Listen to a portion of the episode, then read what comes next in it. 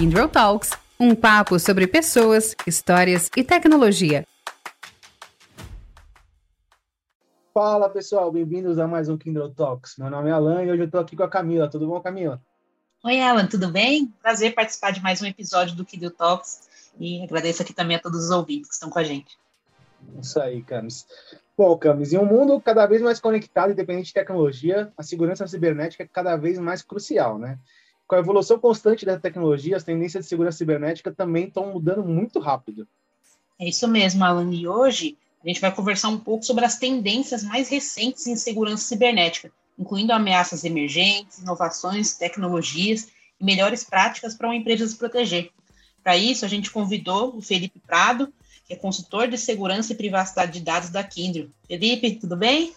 Oi, pessoal, tudo bem? Prazer estar com vocês. Espero agradar a todos aí com as respostas e manter todo mundo informado com o que está acontecendo. E também convidamos o Diogo Nunes, que é gerente sênior de segurança e aplicações do iFood. Tudo bem, Diogo? Olá, tudo bem, Camila? Tudo bem, pessoal? Prazer estar aqui com vocês hoje, compartilhar um pouquinho do dia a dia, da experiência do que a gente vive aqui no iFood ao longo da carreira, principalmente as últimas tendências. Não, muito legal, Diogo. Diogo, queria começar com você, então, nosso bate-papo, né? O Felipe já é de casa aqui, já está no segundo episódio. Eu vou começar com você, então, que é, que é a sua, primeira participação. Espero que seja a primeira de muitas também, né? Mas, Diogo, o, o iFood é uma empresa de praticamente 12 anos de mercado, né? Mas ela já está super consolidada e dispensa apresentação aqui no cenário brasileiro. Mas conta um pouquinho para a gente da sua história, né? Nosso, nosso lema aqui do podcast é Pessoas, Histórias e Tecnologia. Então, conta um pouquinho da sua história para a gente. Você sempre trabalhou em segurança, como você entrou nesse segmento? Claro, Alan. A minha, a minha carreira ela começou muito com Linux, né? Há, há mais de uma década atrás aí, a, os pelinhos da barba branca mostram isso bastante. Eu comecei na área de infraestrutura, antiga e finada infraestrutura que hoje em dia só é mantida ali por, pelos cloud providers, né? Eu entrei trabalhando um pouco com Microsoft na área de infraestrutura, eu vi que não era muito o, o meu game, eu troquei para Linux e em Linux eu passei para a consultoria da Red Hat e aí eu vi de tudo. Então eu trabalhava muito com disponibilidade e hardening, eram os projetos que mais saía. Então a gente seguia algumas receitas, cada consultor tinha ali os seus as suas boas práticas de segurança, e eu comecei a gostar muito e comecei a entrar mais nessa linha. Depois de uns quatro, cinco anos como consultoria ali na parte de infraestrutura, trabalhando com disponibilidade, trabalhando com gerenciamento de parques e vários outros é, projetos ali, eu fui para o time de engenharia de software da Red Hat, onde eu trabalhei bastante com DevSecOps, então implementei esteira de desenvolvimento, entre outras coisas ali no time de desenvolvimento também. E daí para frente foi muito mais focado em SEC, né? Eu tive contato com desenvolvimento de software, com infraestrutura, com alta disponibilidade. Teve uma passagem ali pela Acreditas também, trabalhei com diversos projetos em Cloud Security, em Application Security, Corp Security. Aí vim para iFood aqui para estruturar a parte de Application Security e estou aqui hoje com quatro frentes principais. Na parte de pesquisa e desenvolvimento, a gente trabalha com muita solução interna aqui também. Temos a parte de mobile security, que é o foco da empresa, né? Afinal, através do app é onde a gente converte receita. É, temos a frente de arquitetura de segurança, que envolve toda a visão de arquitetura, definição de padrões, análise de frameworks de segurança ali. E a parte de DevSecOps, que é desenvolvimento seguro, né? Tudo que envolve ali introduzir o princípio Shift Left com a visão de segurança, né? Então, uma carreira bem mista. Passei por bastante coisa, muito mais focado em infraestrutura, uns 40% em desenvolvimento e sempre trazendo a perspectiva de SEC para os dois, até o momento que eu embarquei aí de vez e decidi seguir 100% em SEC. É, Felipe, nos últimos anos, a gente presenciou uma aceleração no uso de diversas tecnologias. Existem novos riscos que a gente tem que ficar de olho nesse ano de 2023? Poxa, sem dúvida. Mas primeiro fazer uma observação que eu estou falando com o cara que garante a transação do, do meu dia a dia, né? O cara que está garantindo a transação do iFood. E eu sou cliente assíduo aqui em casa, então prazer estar falando com esse rapaz. Muito legal, muito legal mesmo. Mas sim, sim, Camis, é, a gente teve um acréscimo muito grande de, de entradas, né? Vamos dizer assim, de porta de entrada para o mundo. É, hoje a sua casa não tem só mais uma porta de entrada, né? Só a chave física que abre a tua casa, muito pelo contrário. A sua televisão, a sua lâmpada, né? Que foi a porta de entrada da, do meu vizinho, uma lâmpada inteligente. A gente fez uma brincadeira com o meu vizinho e da lâmpada dele eu consegui acessar a empresa dele em São Paulo. Hoje eu moro em Vinhedo. Então, impressoras, bichinhos de pelúcia, aquário, geladeira, ar-condicionado, tudo que está ligado na tua casa hoje, no teu home office, né, no, teu, no, no teu aconchego do celular, ele é passível de, de ser hackeado. E isso aumentou muito a superfície de ataque. Então, hoje, a gente, como, como consultor de segurança, quando a gente vai fazer uma análise de estratégia de, de, de, segurança de um cliente, a gente não se atém só ao que tem na tecnologia, né? Porque hoje muitos dos dos, dos, colaboradores trabalham diretamente de suas casas e suas casas são uma porta de entrada é, para a corporação. Então, isso tudo tem que ser mensurado, tudo tem que ser analisado, porque os números não mentem, né? A quantidade de ataque que a gente está tendo, a quantidade de grupos novos de atacantes que a gente está tendo, de ransomware surgindo a cada dia, o, o ransomware virando modelo de negócio, a fraude virando modelo de negócio, né? Hoje a gente tem o fraude as a service, o ransomware as a service, o malware as a services, tudo que a gente possa imaginar de problema as a services. Então, o, o hacking virou commodity, virou business, virou realmente uma, uma cadeia de negócio que foi criada e a gente, como, como o outro lado, né, o, o, outro lado da, da, da, da, jogada, a gente tem que estar tá sempre ligado no que está acontecendo no mercado para poder buscar a, a, as peças que, que, que esse quebra-cabeça exige, né? que nem sempre estão no mundo corporativo, muitas vezes estão no mundo do hacking. Por isso que a gente está sempre em evento, essas coisas todas, pegando aquelas pecinhas que faltam, que o mundo corporativo não, não traz para a gente, né? as grandes soluções não trazem para a gente. Né? Então, sim, a, temos uma, uma, um grande parque aberto para a gente poder explorar e que a gente precisa proteger também, né? Hoje eu, eu, gostei muito da expressão quando você fala as a service commodity, a parte de hacking ali, o, o, o, mercado em si que opera essa parte mais criminosa virou commodity. Então hoje, da mesma forma como você contrata uma plataforma de ransomware, você contrata um ataque de DDoS. Então, de uma certa forma, você consegue impactar uma cadeia produtiva, fazer um supply chain inteiro. E esse supply chain ele consegue destruir ali de um cenário um pouco mais pequeno, com uma transportadora menor, por exemplo, até você impactar direto ou indiretamente através do supply chain um hospital, onde você tem sistemas de sustentação à vida humana, que, como você comentou muito bem, por diversas vezes estão conectados em redes Wi-Fi, utilizando ali por diversas vezes ataques focados em IoT que podem causar prejuízo e até mesmo impacto direto à vida humana, né? E um ponto muito importante, Felipe, que você mencionou, hoje em dia todo mundo está em casa. Né? O advento da pandemia ali, ele causou diversas variações, tanto na questão mercado econômica, financeira, como tá, a, a, se discute muito na mídia hoje em dia, né? nessa, nessa característica de, de impacto que a pandemia causou ali no, no seu ano e nos anos sucessores, como também muitas pessoas ir dentro de casa e a ausência de uma infraestrutura. Então se viu, e, quando eu digo infraestrutura, eu estou infraestrutura focada em segurança. Então, quando se viu várias pessoas vindo para casa ali, de repente trabalhando sem uma estrutura adequada, por vezes só com um roteador ali da operadora de internet, uma senha padrão, 123 arroba, alguma coisa, é muito fácil de você conseguir entrar na rede da pessoa, vizinhos acabam emprestando senha de Wi-Fi para outros vizinhos, e aí você entra em questões técnicas de invasão, como você mencionou, e até questões legais. Né? Se uma pessoa que tem um Wi-Fi ali aberto ou empresta senha para outra pessoa, essa pessoa de repente é um criminoso, uma pessoa criminosa, ela comete algum tipo de ação, quem responde? Afinal, o IP está atribuído com o seu contrato.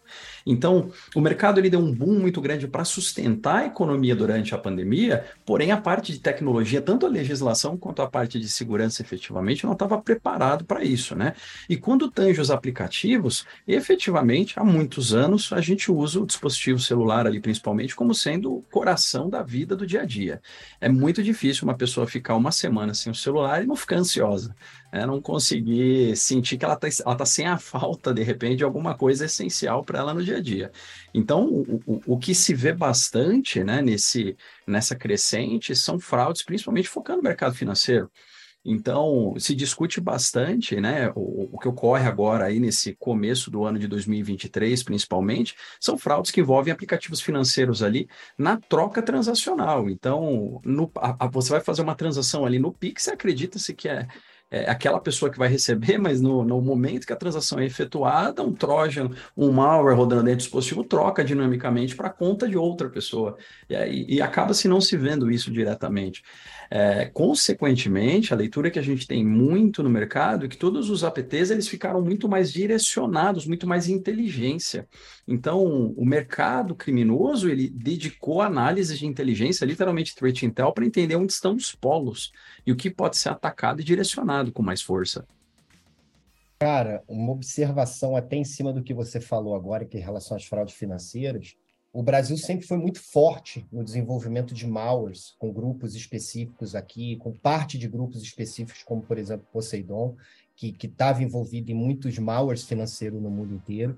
E agora, agora no começo de 2023, né, nesse, nesse primeiro trimestre que a gente está, tá, tá, no segundo trimestre que a gente está vivendo agora, é, a gente já tem evidências de exportação de tecnologia brasileira para o mercado de EMEA, o mercado dos Emirados Árabes. Então, o pessoal já está exportando a tecnologia do Brasil, porque o Brasil está muito calejado nesse tipo de, de, de, de, ataque, né? que sempre foi voltado para o consumidor ou para o mercado financeiro, como você focou. Né? E é um mercado que eu já venho há bastante tempo estudando, desde é, é, tempos atrás. E realmente, cara, esse é um ponto bem, bem, muito bem colocado. Muito bom, muito bom. Vou passar a bola para vocês de novo, senão vai ficar eu e ele aqui batendo mal papo. Pessoal, por favor.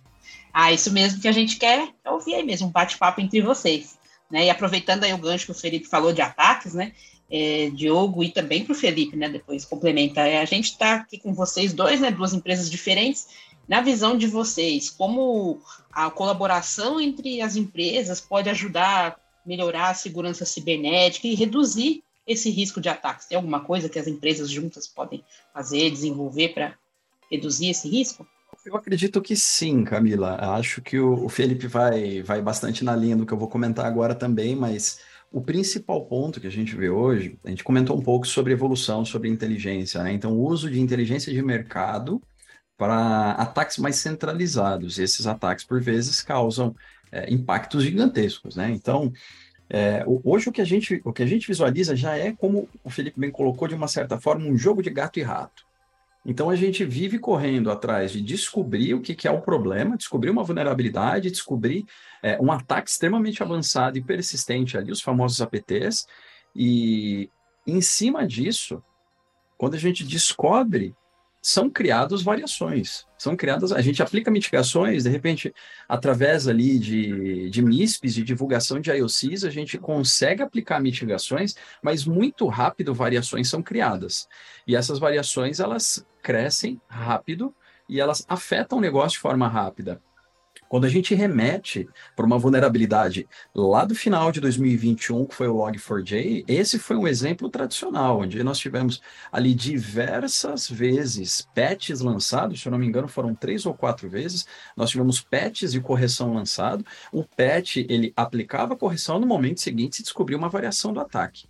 Então ficou um jogo, uma correria muito grande, porque tratou, esse é um exemplo de ataque de supply chain, mesmo que indireto, é uma biblioteca crítica que o mundo inteiro usa em todos os escopos de aplicação, muitas vezes públicas, como foi o caso do que aconteceu, é uma vulnerabilidade ali 10 barra 10, onde a execução de um simples comando permitia acesso a uma shell, permitia um owner, e foi necessário, de todos os times de cyber ali, uma criatividade muito grande seguir apenas o by the book, é, a gente ia ali aplicar ali, de repente, uma nova regra de WAF, algum outro tipo de, de proteção nessa linha, não era, não era o, o, que efetivamente fechava a janela de ataque, porque você tinha variações, as variações continuavam operando. Então, começou-se com queries, depois em query strings, depois passou-se para requisições dentro de body, dentro de header, e a variação continuou, continuou existindo, né? Então, aí até, até já, já comentando um pouco em cima do que o Felipe comentou, o mercado, a tecnologia, ela precisa trabalhar em conjunto. Então, quando a gente começa dentro do mercado a trabalhar ali com MISPs, divulgação de IOCs, e muito também aconteceu na comunidade cyber brasileira, que eu consigo ver que as empresas elas trocam bastante, elas têm bastante informação, então por vezes a gente fica sabendo de alguns ocorridos, algumas coisas, através desses grupos da comunidade que são formados antes mesmo da mídia expor isso. É, então, é, eu não sei o que você vê sobre isso, Felipe, mas eu acredito que essa colaboração entre empresas é essencial. Cara, faz toda a diferença, tanto no mundo do CISO, né, vamos dizer assim, o nosso mundo, no mundo do, da estratégia do negócio, do business, como no próprio mundo de fornecedor. Né? Hoje as empresas trocam informações entre si justamente para poder compartilhar OCs, ataques e outras vulnerabilidades. E pontos importantes, né, cara, que, que você citou e, e complementando. Né? Antigamente, quando se descobria uma, uma vulnerabilidade nova, a área de segurança tinha em torno de dois a três dias para começar a se preocupar com uma exploração de ataque daquele porte, ou daquela vulnerabilidade, tal, tal, tal. Hoje está girando em torno de duas horas. Então a galera está trabalhando do outro lado de uma forma assim completamente rápida. E a gente também, do outro lado, está tendo que, que trabalhar de uma forma muito mais efetiva, mais rápida e mais eficiente. Então, a, a, colaboração que a gente tem hoje no mercado, ela é muito importante. Eu vejo muito isso, tanto no mercado de CISO, como o próprio mercado de hacking, se a gente for em eventos como H2HC, como a própria Abside que a gente tem em São Paulo, ou a Rodsec, que virou um ponto de encontro do pessoal também, são eventos que, que a galera troca informação sobre o que está acontecendo, sobre o que está pegando no seu mercado, na sua indústria. Existem outros grupos formalizados, como a Febraban, que troca muita informação sobre o mercado financeiro, o próprio mercado de retail também tem o seu grupo com o pessoal do FEComércio. Então, tudo isso é muito útil e muito importante para esse mundo que a gente vive tão dinâmico, né? Eu até brinco nas palestras que eu dou de conscientização, brinco, cara, que Black Mirror não é uma coisa do amanhã. O Black Mirror está tá acontecendo hoje. A gente precisa entender que essa visão futurística que a gente tem do amanhã, ela já é o hoje. Ela já está na nossa casa, ela já, tá, já bateu, ela não bateu na nossa porta, ela já entrou dentro da nossa casa, como a gente falou no começo desse podcast. Amanhã a gente pode matar zumbi com Walking Dead, com Last of Us, mas hoje a gente tem que se preocupar com a segurança em si. Não adianta fechar os olhos ou tapar o sol com a peneira e sempre cobrar o outro lado, né? Acontece um problema, ah, o problema é da empresa não, não é, porque você, o usuário, também tem que zelar pela sua segurança, pela segurança da empresa que você trabalha. Se você instala um malware dentro da tua casa, o cara pode acessar a tua casa e acessar a empresa que você trabalha e roubar dados colocar um ranço, criptografar tudo, e aí? A culpa é de quem? Então a gente precisa se atentar também e parar com esse clichê de que a segurança é sempre o outro que é responsável. Não, nós somos responsáveis. Por, até porque hoje nós, nós precisamos zelar pelos nossos dados. Se, se, a gente não cuidar dos nossos dados, e aí, o que, que a gente faz? Né? Então é preocupante. Sim, e Felipe, trazendo uma outra visão, né? como você bem comentou, nós temos ali tanto os painéis mais executivos, como a gente tem uma visão mais técnica acontecendo ali em eventos mais técnicos, como H2HC. Sim. E é muito importante a gente aproveitar o espaço para conscientizar a visão mais executiva, um painel mais executivo de que cenários como o que eu mencionei, do Log4j, onde time, os times estão todos correndo, a comunidade de cyber como um todo está correndo para poder mitigar, e o negócio continua vulnerável, é muito importante que seja priorizado tanto investimento quanto visualização estratégica de um plano de continuidade de negócio e redução de impacto. Então, por vezes, é muito mais interessante entender o escopo daquela exposição e assumir um risco, de repente, de tirar aquele escopo do ar, entender o impacto financeiro daquilo, que manter uma empresa inteira exposta. Então, por diversas vezes, é melhor você, um números fictícios, você ter um impacto de 100 dólares por hora, tirando um serviço que está super exposto do ar, do que aquele serviço ser comprometido e você comprometer um cluster Kubernetes inteiro, que de repente pode sustentar toda a sua produção, ou mais de 20%, 30% do negócio, o que pode causar uma queda na curva crítica ali do negócio e começar a ter mais prejuízo, né? Cara, importantíssimo. Até porque, como a gente estava comentando desde o, desde o começo desse podcast, é, o, o, a, o, amadurecimento da tecnologia ele é crescente, ele é, ele é, recorrente, né? acontece a cada dia, a cada hora, a cada minuto, tá, as coisas estão se atualizando. E muitas aplicações críticas rodam em sistemas defasados. A gente pega casos de, de, de, aplicações críticas rodando Windows XP e Windows 2000, e hoje, exatamente como você falou, as empresas já estão estudando parar aquele ambiente um dia, do que correr o risco daquele ambiente ser uma porta de entrada para parar a empresa como um todo, sabe Deus por quantos dias. Então, isso realmente é muito importante. E uma coisa que eu, que eu venho acompanhando muito, até por estar por trás de, de, de organizações de eventos, de, de participação em, em, em colaboração para organizar eventos. É, hoje, muitas empresas elas estão lá dentro desses eventos. Né? Eventos como a Black Hat, que começou como underground, hoje virou um evento corporativo. A DEFCON hoje é um evento corporativo global, voltado para o hacking, não é voltado para security como a Black Hat. Né? Mas é, mesmo o evento sendo voltado para o hacking, a gente vê empresas lá dentro testando suas aplicações, como a Tesla, como a Boeing, como a Airbus, empresas que estão lá pedindo para serem hackeadas e descobrindo vulnerabilidades durante o evento. Diga-se de passagem, com os maiores hackers do mundo. Né? Então, é, é, elas hoje também já vêm buscando estar mais up to date com o que está acontecendo no underground, na cena é, que, que, que, vai um pouco abaixo da segurança da informação, né, da área de security que a gente conhece. É, o, é, é, aquele velho ditado, né, a velha frase do think like a hacker, né? Você precisa pensar de uma forma disruptiva para poder enxergar a tua estratégia como um todo, né? Senão ela vai faltar uma pecinha do quebra-cabeça que pode ser justamente a porta de entrada para a tua organização, né? Bom, bem colocado. Pessoal, continuando nesse gancho aí que, que até o Felipe comentou, sobre as pessoas também serem corresponsáveis sobre a parte de segurança, é, e aí uma pergunta mais para o Diogo, né? É, assim, eu também sou um super usuário de iFood eu sempre percebo aquelas mensagens, né, com algumas dicas sobre segurança, de não passar informação para o entregador, enfim. Eu acho que o iFood faz um trabalho muito legal nesse sentido de engenharia social uh, é, com o usuário, né? Uh, como na, na, visão de vocês, assim, né? Como que as empresas podem garantir que seus clientes e funcionários também estejam cientes dos riscos de segurança e sejam capazes de tomar as medidas para proteger os seus sistemas, dados, informações pessoais, etc. Bom ponto, Alan. É, é, muito interessante porque isso conecta 200% com o que o Felipe estava falando agora, o que a gente vem discutindo. É, a empresa ela faz investimentos é, que facilmente chegam a cifras milionárias.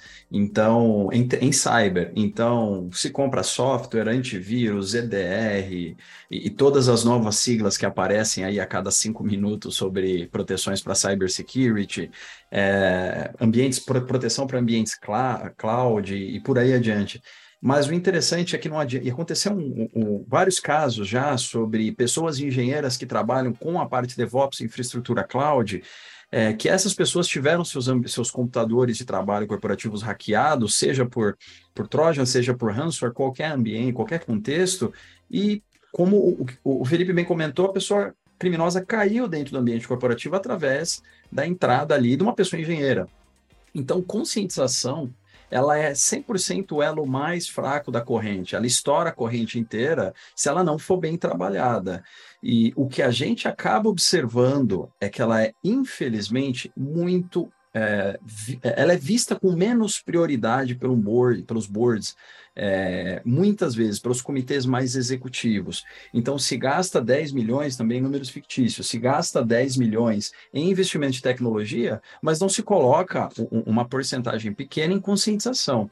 Então, você vê um, um funcionário, uma pessoa ali da empresa, clicando em um link suspeito, baixando um PDF.exe, esse PDF.exe ali é muito provavelmente algo novo que o EDR, o antivírus, não tem assinatura, a heurística acaba não pegando pelas diversas técnicas de ofuscação e a própria heurística que existe hoje.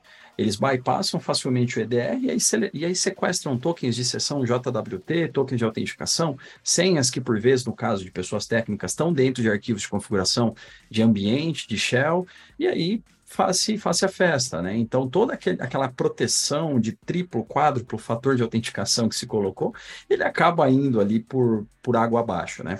Então, o principal desafio hoje, na minha, na minha leitura, um dos principais desafios, quando a gente fala, por exemplo, puxando a, a, a deixa um pouco para a segurança de aplicações, né? Existe um programa de conscientização dentro da área de aplicação, que ele, de segurança de aplicações, que ele está focado no que a gente chama muito de security champions.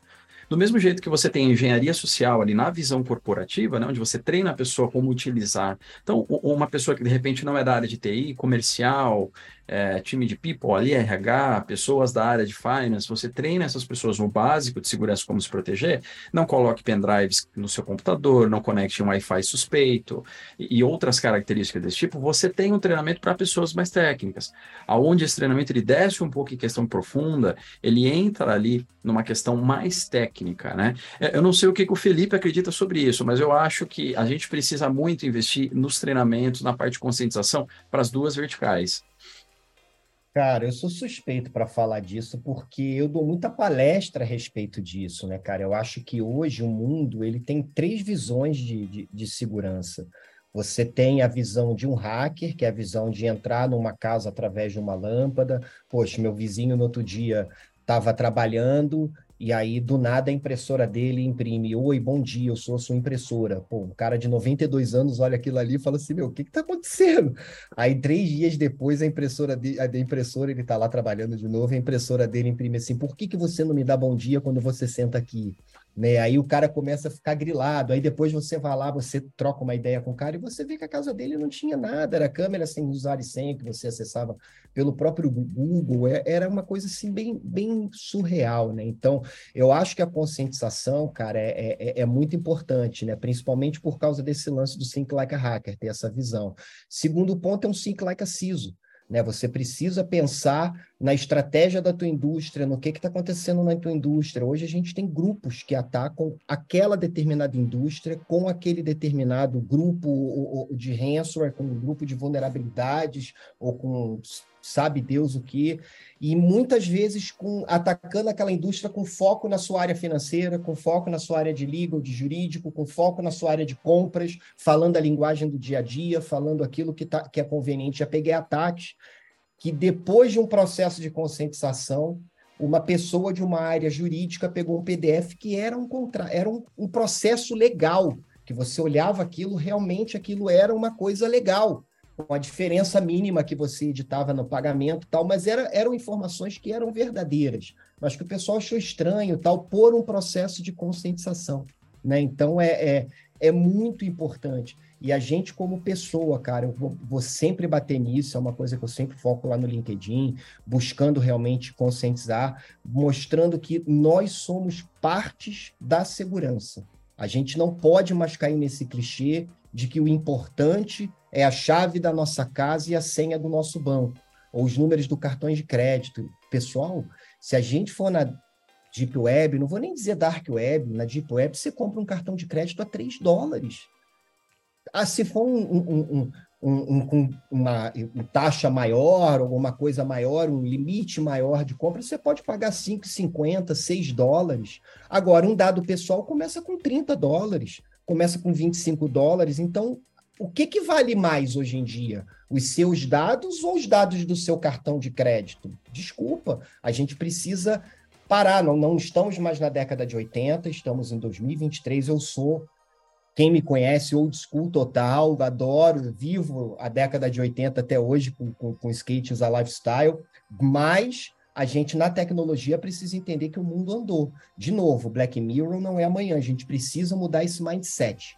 O nosso mindset é de que essas coisas não vão chegar, elas realmente não vão chegar, elas já chegaram. Elas estão dentro da sua casa, no seu dia a dia, no seu celular, na sua televisão, em tudo que está acontecendo. Ou a gente muda a nossa forma de pensar, encara que a segurança da informação a gente precisa fazer acontecer e zelar pelos nossos dados, ou a gente se prepara para ter um problema muito grave.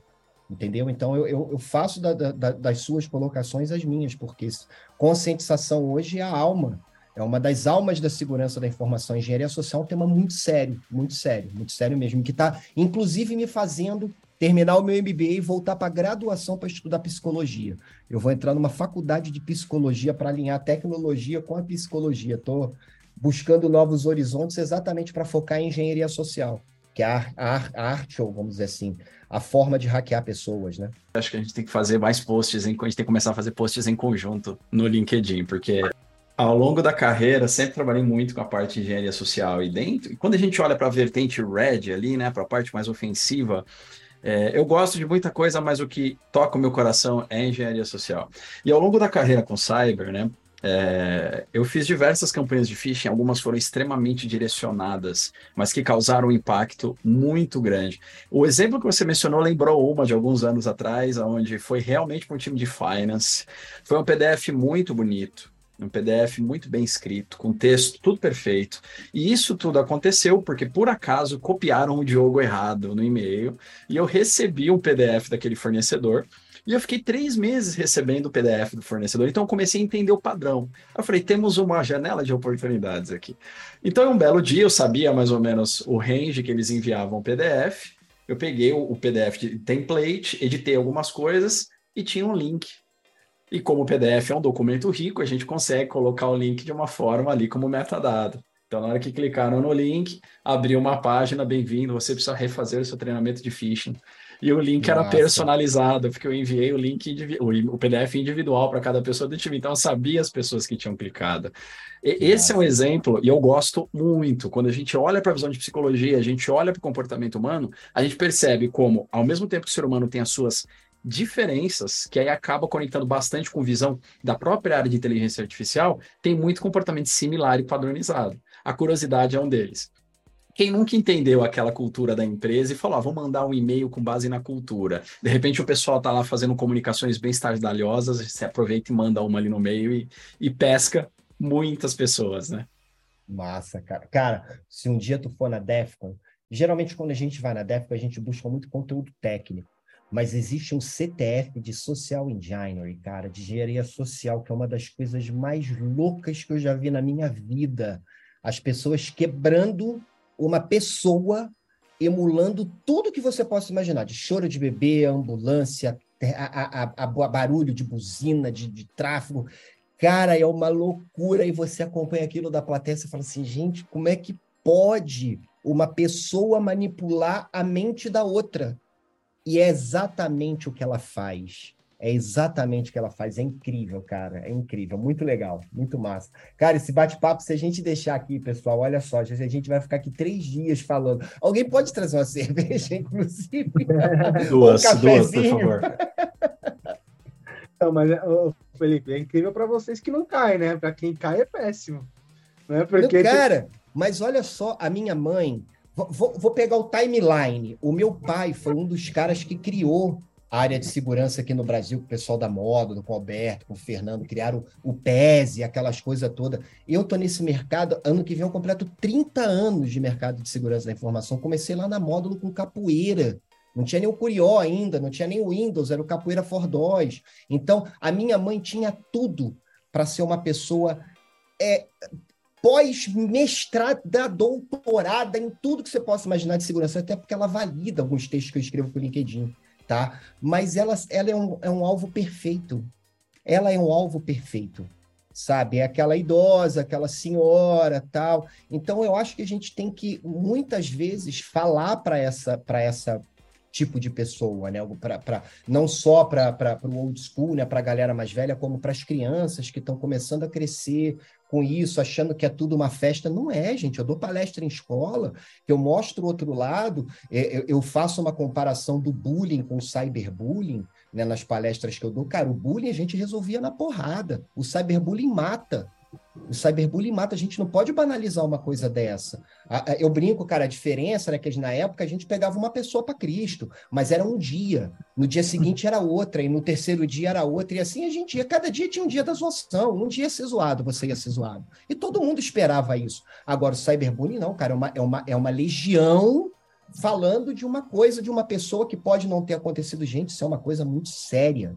Então, você tratar da segurança desde lá do começo com a criançada, mostrando como é importante os cuidados com rede social, os cuidados com a exposição, né, com tudo que você publica, tal, tal, tal. Eu tenho uma sobrinha que é, que é, YouTube, é, é TikToker, eu não tenho ojeriza esse tipo de aplicativo, mas ela é TikToker, tal, eu dou vários toques, tal.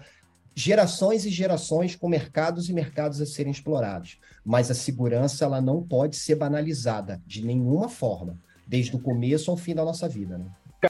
Então, pessoal, é. É, mudando um pouquinho de assunto aqui, é, queria falar um pouquinho de machine learning, inteligência artificial. É, como que vocês acham que esses dois, essas duas tecnologias aí podem ajudar a melhorar a segurança cibernética aí no risco de ataques? Boa. Eu, eu vou, vou começar trazendo uma, uma parte da polêmica aqui do que a gente já discutiu, né? Então, imagina a gente voltar um pouquinho na conversa e falar de todas aquelas dificuldades, aquelas complexidades, aquele mundo de correria, aplica patch, lança nova versão, aplica outro patch, desenvolve outro patch. Imagina isso multiplicado por. Pense em algum número grande. É isso que a gente vai ter daqui para frente como dificuldade. Então, hoje se fala muito ali sobre AI, chat GPT, etc., tudo que está acontecendo.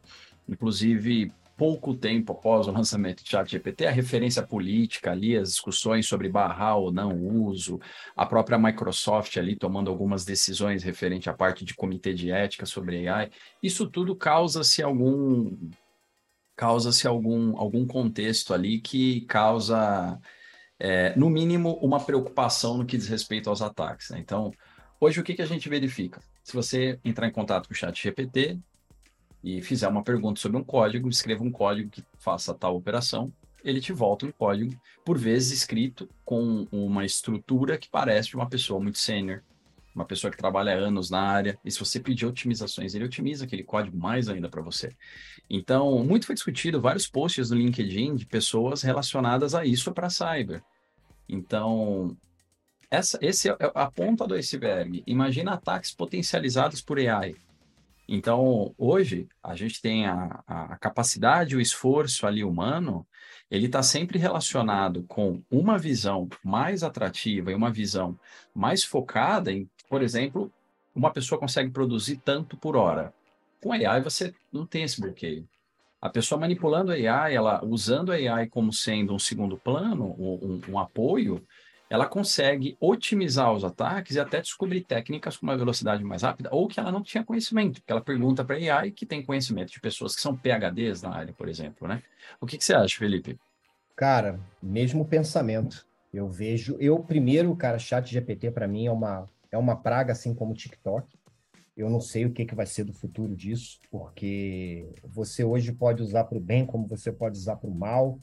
E isso eu não sei, cara, eu, eu, sou um pouco reticente quanto ao acesso a algumas informações. Eu, eu, eu bato muito na tecla do, do, do trabalho que eu fiz com, com dispositivo de, de, de marca-passo há uns quatro anos atrás, quando eu acabei criando um malware para atacar o, o, dispositivo de telemetria. Eu descobri um problema no coração e fui buscar se tinha segurança do marca-passo. Descobri que tinham sido feitos alguns ataques remotos. Foi quando eu tive acesso a quem era o Barnaby Jack e o pessoal que deu continuidade ao trabalho deles.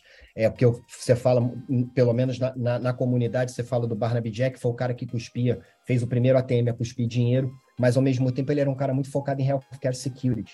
Ele fazia muitos, muitas pesquisas em, em marca-passos e, e, e, e, bombas de insulina. E aquilo me deixou muito assustado. E quando eu fui estudar a topologia do, do, do marca-passo, descobri uma falha muito grave no sistema de telemetria do, do próprio marca-passo. Acabei, numa época que eu estava trabalhando muito com malware financeiro, des, descobrindo algumas vulnerabilidades do sistema operacional que suportava o Carry Link 2090 e acabei vamos dizer assim, juntando peças de alguns malwares e montando um malware específico para aquele sistema. E aquilo me deixou muito assustado. Então, é nenhum tipo de informação eu obtive na internet sobre os ataques do Barnaby Jack, sobre os ataques referentes a um marca-passo. Todas as informações que eu descobri estavam censuradas, estavam quebradas, tal. Então, eu acho que o consumo de informação às vezes pode ser muito crítico muito crítico em cima do que você tem de propósito para fazer com aquilo. Isso me preocupa muito.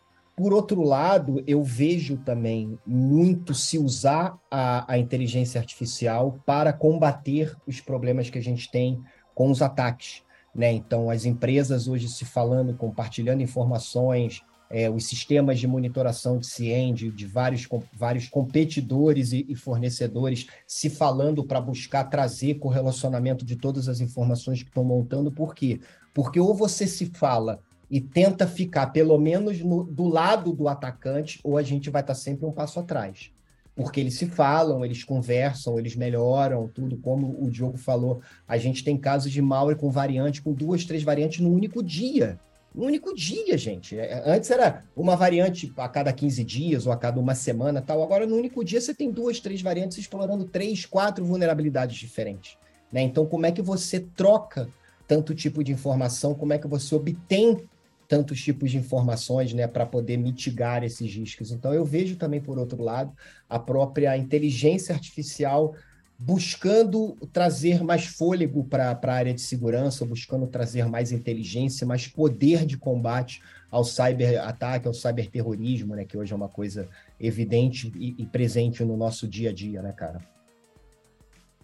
Sim, e, e o interessante, gente, eu, gosto, eu gosto de fazer um, um, paralelo muito quando teve aquela hype grande de computação quântica uns anos atrás, porque se falava assim, olha, um exemplo, se a gente. De, depende de estudo, mas a maioria dos estudos segue na mesma linha. Se a gente pegar uma senha com caracteres maiúsculos, minúsculos, números e especiais de 12 dígitos para mais, você tem uma complexidade de quebra em computadores tradicionais muito alta. Então você tem uma senha aí que 40, 400 anos, tudo depende da tabela que fez o estudo. Quando a gente vai para a computação quântica, esse número cai para ínfimas horas.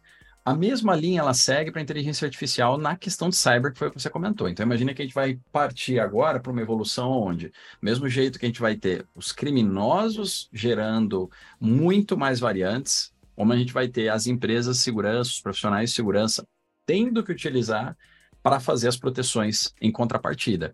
Então vai se virar uma guerra, por assim dizer, né? a gente vai ter um acelero maior ali ainda nessa, nessa competição de quem acaba fazendo mais, quem acaba entregando mais, né?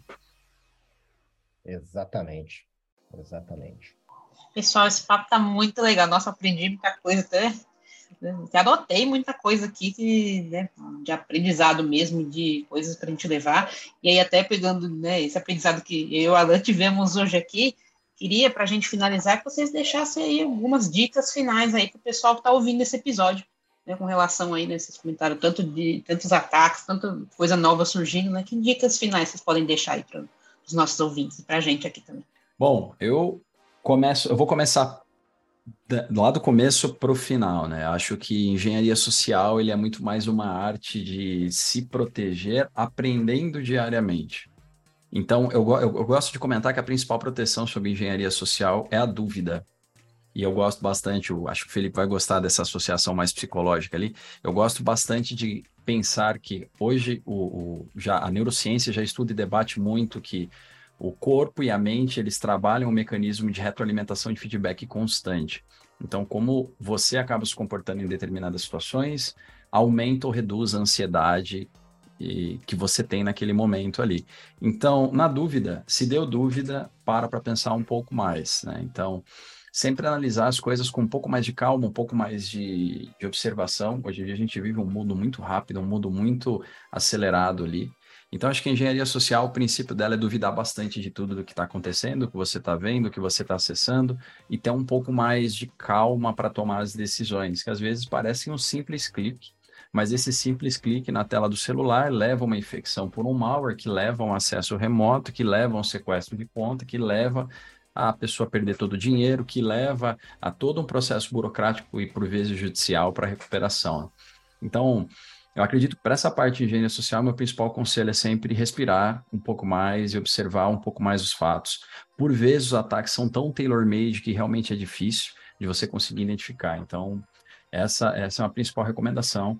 Sobre a parte da AI, eu concordo com o Felipe na questão de veio muito rápido e muito rápido ganhou uma, uma visibilidade de mercado. Está tudo muito no começo, a gente precisa acompanhar bastante, entender como que vai ser os próximos passos. É importante entender como funciona, é importante brincar ali, estudar um pouquinho sobre isso e olhar os próximos passos. Acredito que tentar trazer, integrar tudo com tudo, de, de repente produção com AI imediatamente pode ser um pouco, um pouquinho é, acelerado demais. Eu gosto de, eu gosto sempre de associar com uma característica que eu passava no meu tempo de consultor. Muitos clientes queriam sempre que fizesse atualização do sistema operacional, do sistema de cluster para o último patch.